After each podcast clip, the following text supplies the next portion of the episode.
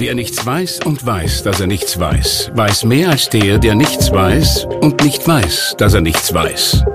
Wenige wissen, wie viel man wissen muss, um zu wissen, wie wenig man weiß. Was Sie wissen sollten, das liefern Ihnen täglich die Salzburger Nachrichten. Salzburger Nachrichten, wenn Sie mehr wissen wollen. 26 Minuten. So lange dauert diese Podcast-Folge. Hast du so lange Zeit oder bist du zu sehr im Stress? Stehst du unter Druck, fühlst dich gehetzt und ausgelaugt? Dann könnte diese Folge umso relevanter für dich sein.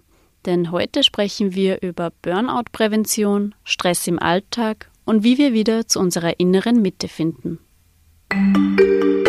Die gefragte Frau. Ein Podcast der Salzburger Nachrichten. Ich bin Katharina Mayer und bei mir zu Gast ist die Lebens- und Sozialberaterin Angelika Platzek. Guten Tag, Angelika, und schön, dass du da bist. Dankeschön für die Einladung. Hallo. Angelika, wenn man im Alltag mal bewusst darauf achtet, müsste man meinen, dass jeder von uns die ganze Zeit durchgehend im Stress ist. Also egal ob in der Arbeit oder auf der Straße oder daheim, die Leute hetzen von A nach B und das so schnell wie möglich.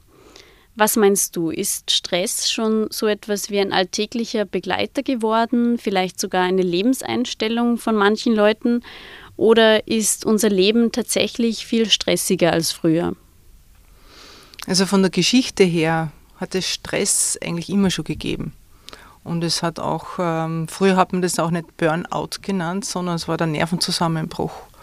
Und Depressionen, also man hat die gleichen Symptome gehabt, man hat es halt nur anders benannt. Stress als Begleiter im Alltag, ähm, ja und nein. Also es ist so, dass sicher die Anforderungen sich verändert haben. Die Zeit ist schnelllebiger geworden. Also in meiner Generation, in meiner Jugend war sicher einiges langsamer.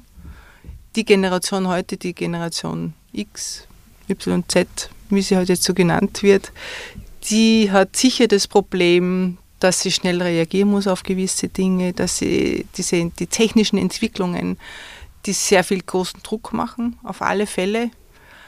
Ähm, jedoch stelle ich auch fest, dass diese, diese junge Generation sich hartnäckig, neig, ähm, hartnäckig wehrt, gestresst zu sein. Also sie stehen wieder andere Werte vorne wie in meiner Generation. Meine Generation hat eher so die Leistungen in den Vordergrund gestellt und die jüngere Generation, also diese in den 90er Jahren Geborenen, die stellen wieder die Lebensqualität in den Vordergrund.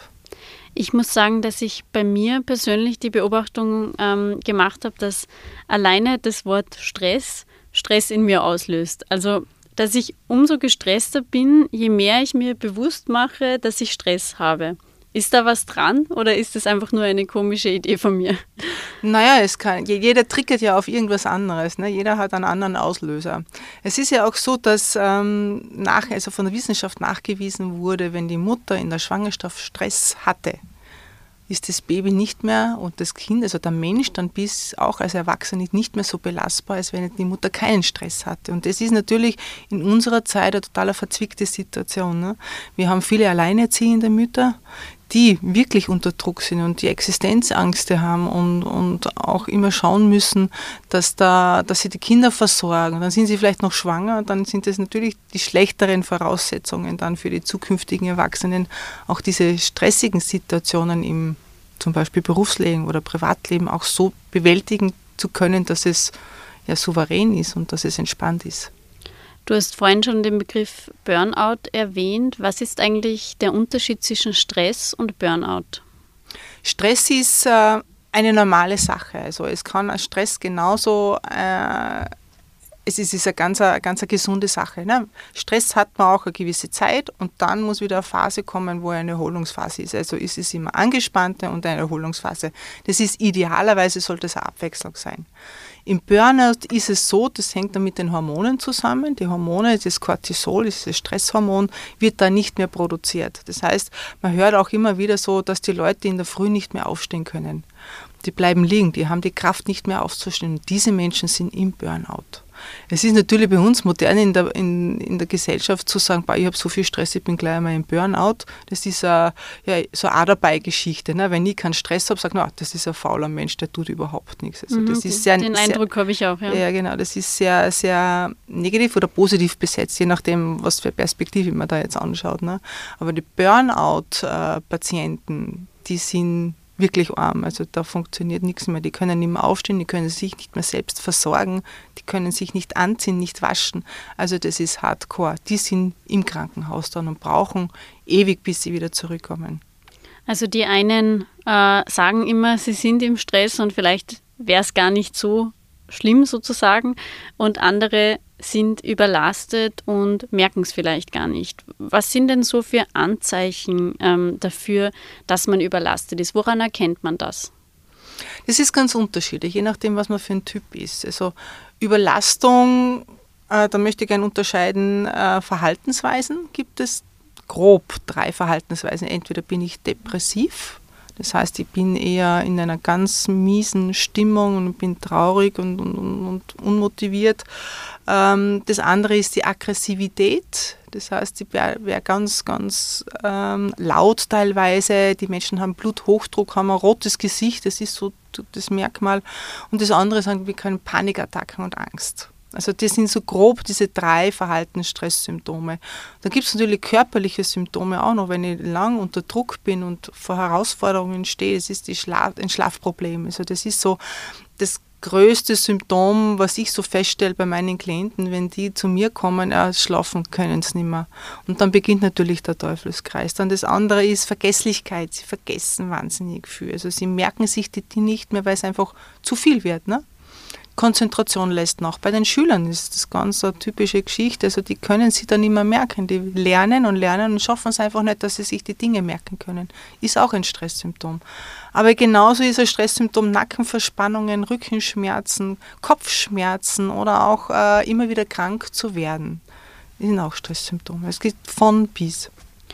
Es gibt unzählige Ratgeber gegen Stress, es gibt Sportarten gegen Stress, Ernährung gegen Stress. Ja. Ähm, ich denke mir dann immer, sollten wir nicht eher die Rahmenbedingungen so gestalten, dass Stress gar nicht erst entstehen kann? Ja, das wäre natürlich ideal. Aber oft ist es halt so, dass ähm, die äußeren Bedingungen das einfach nicht zulassen. Und auch die inneren äh, Verhaltensweisen, also die man selber mitbekommen hat, wenn wir groß geworden sind, einfach Verhaltensweisen an den Tag legt, die auch Stress auslösen können. Das heißt, in der Folge, ähm, die Umgebung kann man nicht immer verändern, aber sich selbst, das Verhalten von sich selbst, an dem kann man sehr wohl arbeiten. Ne? Heißt das, wir haben sozusagen ein bisschen, uns ist, äh, wir sind erzogen worden, um Stress zu haben, beziehungsweise eben, du hast gerade gesagt, man hat das so mitbekommen von früher, vielleicht wie die Eltern auch waren oder ähm, kann sich das dann darauf auswirken, wie man später umgeht mit ähm, Stress beziehungsweise wie viel man sich auch ähm, äh, aufhalst sozusagen? Mhm. Ähm, Stress ist ja an und für sich nichts Schlechtes. Stress ist ja auch was Gutes. Das heißt, man ist ja auch in, in einem Modus, wo man was leistet, wo man was, wo man produktiv ist. Das, das Problem ist einfach nur, dass ich nur einen gewissen Zeitraum Stress vertrage und da wieder abwechseln muss mit Erholung, mit Entspannung. Und das ist das Thema, dass ich sage, Stress ja, aber nur einen gewissen Zeitraum und dann muss ich wieder in die Entspannungsphase kommen. Aber eben, um das anzusprechen mit den Verhaltensweisen von der Familie, die von Generation zu Generation weitergegeben wird, da gibt es Glaubenssätze, weil es ist meistens schon ein Begriff, den, mit denen viele Leute was anfangen können. Glaubenssätze sind zum Beispiel wie zum Beispiel ähm, ein Indianer kennt keinen Schmerz oder mhm. zum Beispiel zuerst die Arbeit, dann der Spaß. Dann, ne? ja, ja. Und äh, diese Sätze werden halt dann auch weitergegeben und so wird man auch groß. Und diese Glaubenssätze haben ja nicht nur einen negativen Touch, sondern auch was Positives. Das heißt, sie bringen einen auch weiter. Nun muss man halt dann erkennen, wo bringe ich es nicht weiter, wo schaden sie einen. Und das ist dann die Schwierigkeit. Ne? Wenn man jetzt beschließt, ähm, wie du gesagt hast, man kann die äußeren Einflüsse vielleicht nicht verändern, aber man kann ähm, sich selbst oder wie man darüber denkt, welche Einstellung man hat, ähm, verändern. Wie kann man denn da vorgehen? Wie kann man sozusagen, welche Maßnahmen kann man treffen, um ähm, Stress im Vorfeld zu vermeiden? Hast du da irgendwelche Tipps oder Tricks für uns? Ja, sicher sehr gerne. Also ich unterscheide, also wenn Klienten zu mir kommen, da habe ich äh, immer, ich arbeite immer mit vier Säulen. Die eine Säule ist die Persönlichkeitsentwicklung. Das ist relativ schwierig, selbst herauszufinden, wie kann ich mein Verhalten verändern, wenn das für mich eine ganz normale Geschichte ist. Das heißt, da müsste ich mir Unterstützung suchen. Das nächste ist die Ernährung. Also mit der Ernährung kann ich sehr viel machen. Durch die Ernährung können sehr viele ähm, Stresshormone, Cortisol produziert werden. Das kann ich natürlich reduzieren. Das andere, die dritte Säule ist die Bewegung. Also ich muss auch in die Natur rausgehen, mich bewegen und, und ähm, meine ganze, meinen Körper mobil halten. Also wenn ich gerade wenn ich viel sitze. Und das letzte ist dann sind die Entspannungstechniken. Und das sind diese vier Säulen, mit denen man sehr präventiv äh, Stress und Druck begegnen kann. Was sind zum Beispiel solche Entspannungstechniken? Eine Entspannungstechnik ist zum Beispiel eine Atemtechnik. Also wir als, als Skifahrnation äh, sehen oft einmal diese Sportler, die Skisportler an den Start stehen und die, die hauen sich da mit der, mit der Hand auf die Zirbeldrüse drauf und atmen tief und fest ein. Das heißt, sie motivieren sich, sie aktivieren sich. Und genauso kann man das im Gegenteil machen. Man kann sich beruhigen mit dem Atem. Der Atem ist ein Machtinstrument. Das heißt, ich komme mit dem Atem wieder runterbringen. Länger ausatmen wie einatmen. Das heißt, ich senke einfach ähm, den Puls wieder, ich beruhige mich eher, bekomme wieder einen Weitblick und kann mich auf das Ding konzentrieren. Also eine Art von Meditation fast schon? Ja, Kurzmeditation, ja kann mhm. man schon sagen, also Spontanmeditation und man kann es auch in jeder Situation anwenden. Das heißt, das Gegenüber bekommt es auch teilweise gar nicht mit oder muss es nicht mitbekommen, wenn ich sage, ich atme jetzt für mich viermal ein, also ich zähle bis vier und atme ein und dann ich zähle bis sieben und atme ganz lange aus. Das heißt, da beruhige ich mich schon wieder in der Situation und bekomme eher den Weitblick wieder und kann auch dementsprechend besser reagieren. Wie gehst du in deinem Alltag ähm, damit um? Also wie ähm, schaust du persönlich drauf, ähm, dass du nicht äh, im Dauerstress bist? Welche äh, Maßnahmen setzt du in deinem eigenen Leben um? Es ist so, das hat eine Vorgeschichte bei mir. Ich war selbst im Burnout. Ich bin ein, ein Jahr bin ich ausgefallen und habe da sehr viel Lehrgeld gezahlt. Und ähm, bin jetzt natürlich sehr sensibilisiert mir gegenüber. Das heißt, ich arbeite nicht von 9 bis 9 äh, to 5 oder überhaupt durchgehend, sondern ich mache immer wieder Pausen. Also ich, es kommen Klienten zu mir, die sind vielleicht eineinhalb, zwei Stunden da und dann verschreibe ich mir persönlich wieder Pausen. Das heißt, ich takte nicht meinen Tag so, dass ich alle zwei Stunden oder jede Stunde Termine habe. Das würde ich ja gar nicht mehr schaffen. Das heißt, ich brauche Pause, gehe was trinken äh, oder gehe eine Runde spazieren oder gehe an die Luft oder höre einfach nur Musik oder schaue auch in die Luft und langweile mich. Weil das gerade das Langweilen ähm, ist was Wertvolles. Es ist zwar negativ besetzt bei uns in der Gesellschaft, aber das Langweilen ist sehr wertvoll. Gerade für Kinder ist es wertvoll. Genau in diesen Langweilphasen wird man nämlich kreativ. Da fängt man zum Denken an, zum Überlegen an und schafft auch etwas Neues vielleicht sogar. Wie war das bei dir? Du hast gerade gesagt, du bist selbst ähm, im Burnout gewesen. Wie bist du da reingeraten, beziehungsweise ähm, hast du es, äh, wie hast du es dann selbst erkannt, dass es das ist? Naja, das selbst erkannt habe ich es ja nicht. Ne? Also das ist ja so, man ist eben in der Situation und denkt, das ist alles ganz normal. Ähm, ich bin da hineingeraten über Jahre. Also es war nicht eins von, von heute auf morgen so und jetzt bin ich im Burnout, sondern ich habe das sehr, ich habe einige Jahre in mir Raubbau getrieben. Ich habe beruflich ähm, war das sehr anstrengend für mich. Dann habe ich drei Kinder, dann war eine Scheidung und ich habe auch so meine Glaubenssätze in der Familie, die mich sehr getrieben haben.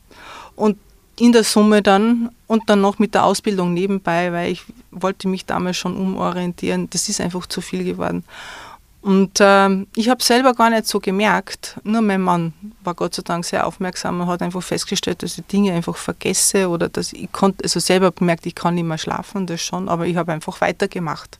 Ich habe keine Alternative gehabt zu dem, was ich tue. Und das ist dann der Punkt gewesen. Er hat mich dann genommen, hat mich zum Hausarzt gebracht und der hat mir dann mehr oder weniger das Messer angesetzt und gesagt, entweder ich schreibe dich jetzt krank oder du bist in ein paar Wochen, dann muss ich dich stationär aufnehmen. Und das hat mir natürlich die Augen geöffnet. Und dann habe ich gesagt, na, das, das will ich nicht und habe da noch die Notbremse gezogen. Wenn wir wieder zum Thema äh, Prävention zurückgehen, ähm, wir haben vorhin schon darüber gesprochen oder du hast jetzt Beispiele genannt, du arbeitest zum Beispiel nicht den ganzen Tag durch, machst Pausen und so weiter. Ähm, es gibt vielleicht Menschen, die sich dann denken werden, ja, ist ja schön und gut, aber um all das zu tun, dass ich nicht ins Burnout gerate, brauche ich wieder Zeit und diese Zeit habe ich nicht. Das sind eben, du hast vorhin schon gesagt, Alleinerzieherinnen, das sind vielleicht Geschäftsmenschen mit viel Verantwortung oder Studenten mit zwei, drei Nebenjobs. Was rätst du diesen Menschen? Kleine Pausen zu machen. Also Pausen reichen aus, nur drei Minuten Pausen zum Beispiel. Drei Minuten Pausen, da kann man zum Beispiel kann man spazieren gehen, da kann man eine Atemübung machen, da kann man eine Dehnübung machen am Schreibtisch. Also man steht auf zum Beispiel, ne, legt die Hände flach auf dem Schreibtisch, Beine gestreckt, den Oberkörper nach vor und wippt. Das ist schon eine Dehnübung. Oder man geht einfach mal Stiegenhaus rauf und runter. Verkehrt hinauf und runter vielleicht. Also es reichen wirklich kurze Pausen. Es reichen und die aber dafür mehrmals am Tag. Also wenn, wenn jemand zu mir sagt, ah, ich kann keine Pausen machen, dann denke ich, ja, was ist, wenn du auf die Toilette musst? Da kannst du genauso eine Pause machen. Dann sage ich, ich muss auf die Toilette und dann kannst du auf der Pause, auf der Toilette eine Atemübung machen. Also man kann sich das einrichten. Es ist oft die Einstellung dazu die dann fehlt. Oder es, man vergisst auch oft. Das heißt, da gibt es auch Möglichkeiten, ich stelle mir den Wecker. Ich stelle den Wecker, der piepst nach einer Stunde, spätestens eineinhalb Stunden sollte man Pausen machen, weil sonst wieder ähm, das Stresshormon produziert wird. Das Sympathikus anspringt, dieses Nervensystem in uns. Ne? Und ähm, man kann sich mit gewissen Hilfsmitteln unterstützen dabei. Gibt es Menschen, die ähm, diesen täglichen Stress brauchen, unter Anführungszeichen, oder vielleicht sogar danach suchen. Also man hat oft das Gefühl, es gibt Menschen, die sind so rastlos, die, die wollen sich ja gar keine Pause gönnen. Mhm, das stimmt. Ähm, es kommt, ich führe auch immer wieder Gespräche, wo die dann sagen, erstens, ich brauche nicht viel Schlaf, mir reichen vier Stunden Schlaf und ähm, ich muss auch immer was zu tun haben. Also erstmal die vier Stunden Schlaf, die werden sich irgendwann einmal rächen. Es gibt schon Energiemenschen, die unglaublich viel Energie zur Verfügung haben und äh, da in dieser Zeit Gewaltiges leisten. Aber es sind auch oft diese Menschen, wenn die zur Ruhe kommen, fangen die zum Nachdenken an und fürchten sich davor, was ich denke ich jetzt. Mhm. Ähm, ich muss mich da mit mir selbst auseinandersetzen und vor dem fürchten sie sich oft. Das ne? wollte ich gerade fragen. Also ja. man hat dann oft das Gefühl, dass die Leute was verdrängen oder ja. Angst haben, dass man erst anfängt, nachzudenken. Sie haben Angst davor, eigentlich dann das Problem zu erkennen. Und was, was muss ich dann tun? Ne? Dann sind sie hilflos, sie wissen eigentlich gar nicht, was soll ich dann in der Situation überhaupt tun. Es ist gescheit, ich arbeite einfach weiter und beschäftige mich, beschäftige meine Gedanken und, und äh, wie wir so den Eindruck haben, haben halt permanent Stress und Druck, nur damit sie sich mit sich selbst nicht auseinandersetzen müssen und sollten. Ja. Es äh, gibt aber doch auch so ein bisschen einen Gegentrend. Du hast ganz am Anfang gesagt, die kommt vor, gerade die jüngere Generation ähm, hat eine andere Einstellung ähm, dazu und es ist doch das ganze Thema Achtsamkeit ähm, sehr stark im Kommen wieder. Mhm. Was ist für dich persönlich Achtsamkeit? Ich unterscheide da gerne zwei Sachen. Achtsamkeit gegenüber mir selber und Achtsamkeit gegenüber den anderen, dem Mitarbeiter, den Kollegen, Kolleginnen, Familie die, das ist so ein Frauenthema auch oft, also ohne jetzt den Männern zu nahe zu treten zu wollen. Also es ist so, dass die Frauen eher sich zurücknehmen und für die anderen eher da sind. Ne? Das sind dann diese Achtsamkeit über, gegenüber den anderen. Können die Frauen, also jetzt ganz pauschaliert, äh, mhm. ohne jemanden jetzt dabei verletzen zu wollen, zu sagen, das können die Frauen können sehr sicher gut. Sicher viele unterschreiben, die auch zuhören. Ah, das heißt, die Frauen müssen eher dafür lernen, Achtsamkeit, Achtsamkeit gegenüber sich selbst zu lernen. Das heißt, ich bin genauso wichtig wie die anderen. Und ähm, bei mir sind oft Klientinnen, da stelle ich dann die Frage, würdest du mit anderen so umgehen, wie du mit dir selber umgehst? Und das ist schon der erste Schritt, wo sie ins Nachdenken kommen. Weil sie nehmen sich eher zurück und stecken eher, eher zurück, bevor sie den anderen sagen, so was auf, na, das mache ich jetzt nicht. Und wenn sie das nämlich machen würden, würden sie wieder auf Konfrontation stoßen. Und das ist dann das nächste Thema, was man dann angehen sollte. Wie gehe ich mit Konfrontation um, wenn ich gegenüber mir selber achtsam bin? Mhm. Viele Menschen scheinen nach außen hin ein erfülltes Leben zu haben. Sie haben einen sicheren Job, eine Familie, eine stabile Beziehung und doch sind sie irgendwie unzufrieden oder instabil. Woran liegt das, glaubst du? Das ist schwierig zu beantworten, weil es ist für jeden wahrscheinlich unterschiedlich. Ähm, ich kann mir vorstellen, dass es bei manchen vielleicht so ist, dass sie, ähm, sie spüren sich nicht mehr. Sie, sie, sie nehmen sich selbst zu wenig wahr. Was, was will ich, was brauche ich, was kann ich für mich selber tun? Nicht jetzt das Materielle, und es ist immer ein Symptom. Manche haben diese, diese, gehen einkaufen, damit sie Freude erleben und Glück erleben können. Ne? Das hält natürlich nur wieder eine gewisse Zeit an, dann müssen sie wieder shoppen gehen. Also wieder zu lernen, was sind meine wirklichen Grundbedürfnisse, Bedürfnisse, die mir wichtig sind. Haben wir verlernt, die kleinen Dinge im Leben zu schätzen?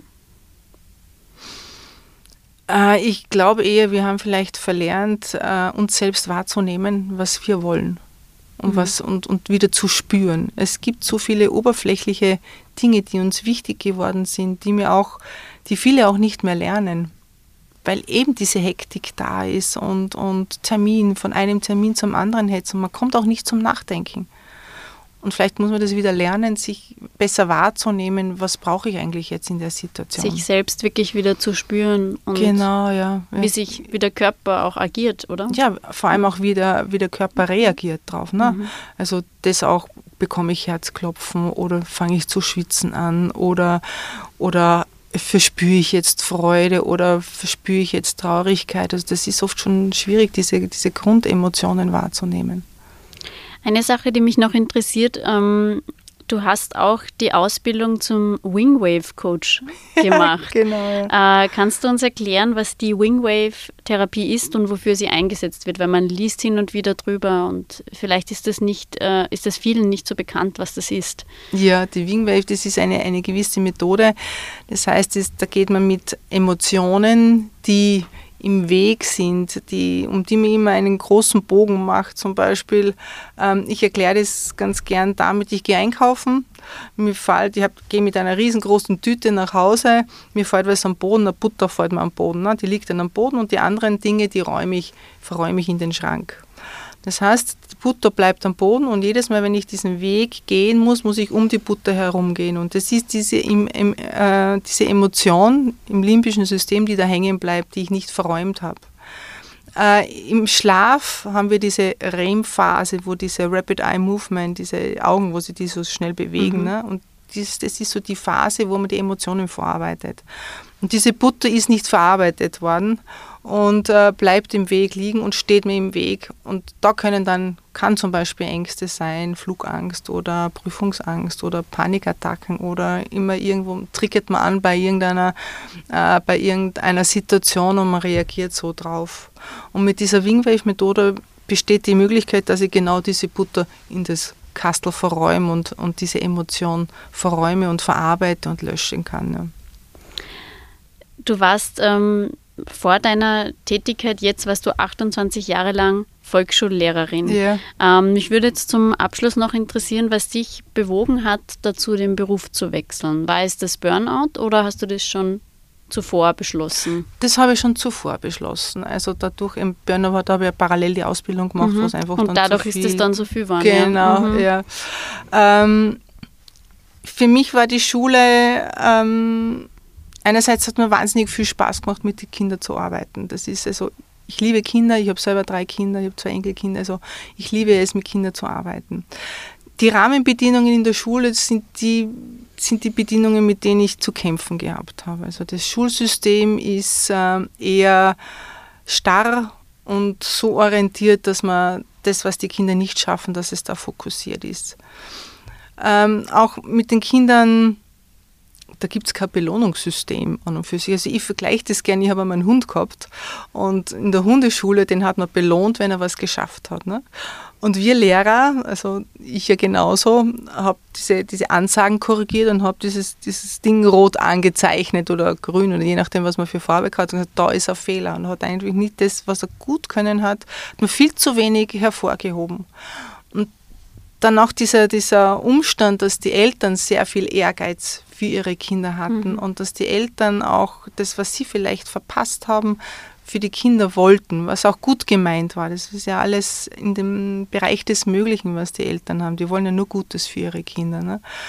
Aber dass die Kinder dann immer als Symptomträger herhalten mussten, ähm, habe ich mir gedacht, na, eigentlich ist es besser, wenn ich mit den Erwachsenen arbeite. Weil wenn die Erwachsenen, wenn es denen gut geht, geht es den Kindern automatisch gut. Und das war die Motivation eigentlich für mich, dass ich sage, ich arbeite lieber mit Erwachsenen mhm und bringt die in die Mitte, weil dann braucht man mit den Kindern nicht mehr arbeiten, dann geht das nämlich automatisch. Es überträgt sich einfach sehr schnell. Absolut, ja. Mhm. Kinder sind die Symptom, Symptomträger der Familie. Sie spiegeln also das wieder, was vielleicht was auch in der Gesellschaft ist. generell falsch läuft, oder? Ja, aber vor allem, so was zu Hause los ist. Ne? Mhm. Also die Eltern, die können viele Dinge erzählen. Man sieht es am Kind, wie es wirklich ist. Das ist wirklich spannend. Da könnte man, ja. glaube ich, noch, da könnte man noch eine eigene, vielleicht machen wir noch einmal eine Podcast-Folge, dann können wir das nochmal genauer äh, besprechen. Ja, gibt es ein paar Geschichten. Ja. Ja. Äh, ja, für heute sind wir am Ende angelangt. Ähm, ich sage vielen, vielen Dank an dich, Angelika, fürs Vorbeikommen und für die wirklich gern. wertvollen Tipps. Dankeschön. Sehr gern. Sehr gern. Ja, und wenn euch die heutige Folge gefallen hat, freue ich mich natürlich, wenn ihr uns weiterempfehlt oder einen Kommentar hinterlässt, zum Beispiel auf SNAT, auf Instagram oder auf Facebook.